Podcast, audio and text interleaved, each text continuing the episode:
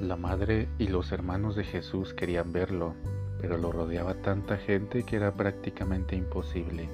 En este breve Evangelio de hoy, Jesús amplía el concepto de familia, los que escuchan la palabra de Dios y la ponen en práctica.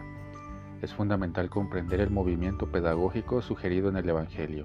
Para ser parte de la familia de Jesús, primero hay que aprender a escuchar. Aquí está en juego algo que nuestra cultura ha descuidado demasiado, la experiencia del silencio.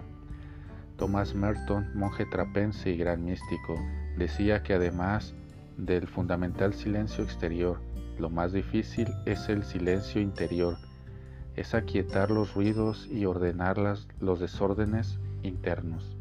¿Dónde está el silencio?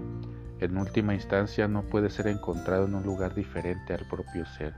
Este es nuestro descubrimiento por el que todos necesitamos orar, comprender y profundizar. Estrechamente ligado a la escucha está la práctica. La escucha sin práctica puede volverse inerte. Practicar sin escuchar puede convertirse en activismo vacío. Practicar es el verbo de las manos. Thomas Merton vuelve a ayudarnos a orar. La vida se nos escapa de las manos, se puede escapar como la arena árida o como la semilla fértil de las obras justas sacar las manos de los bolsillos para hacer de cada gesto, de cada práctica, la fecundidad, la semilla del bien. Hacer la voluntad de Dios, escuchando y haciendo, básicamente, es darle las manos a Dios. Así escribió el escritor francés Julien Green.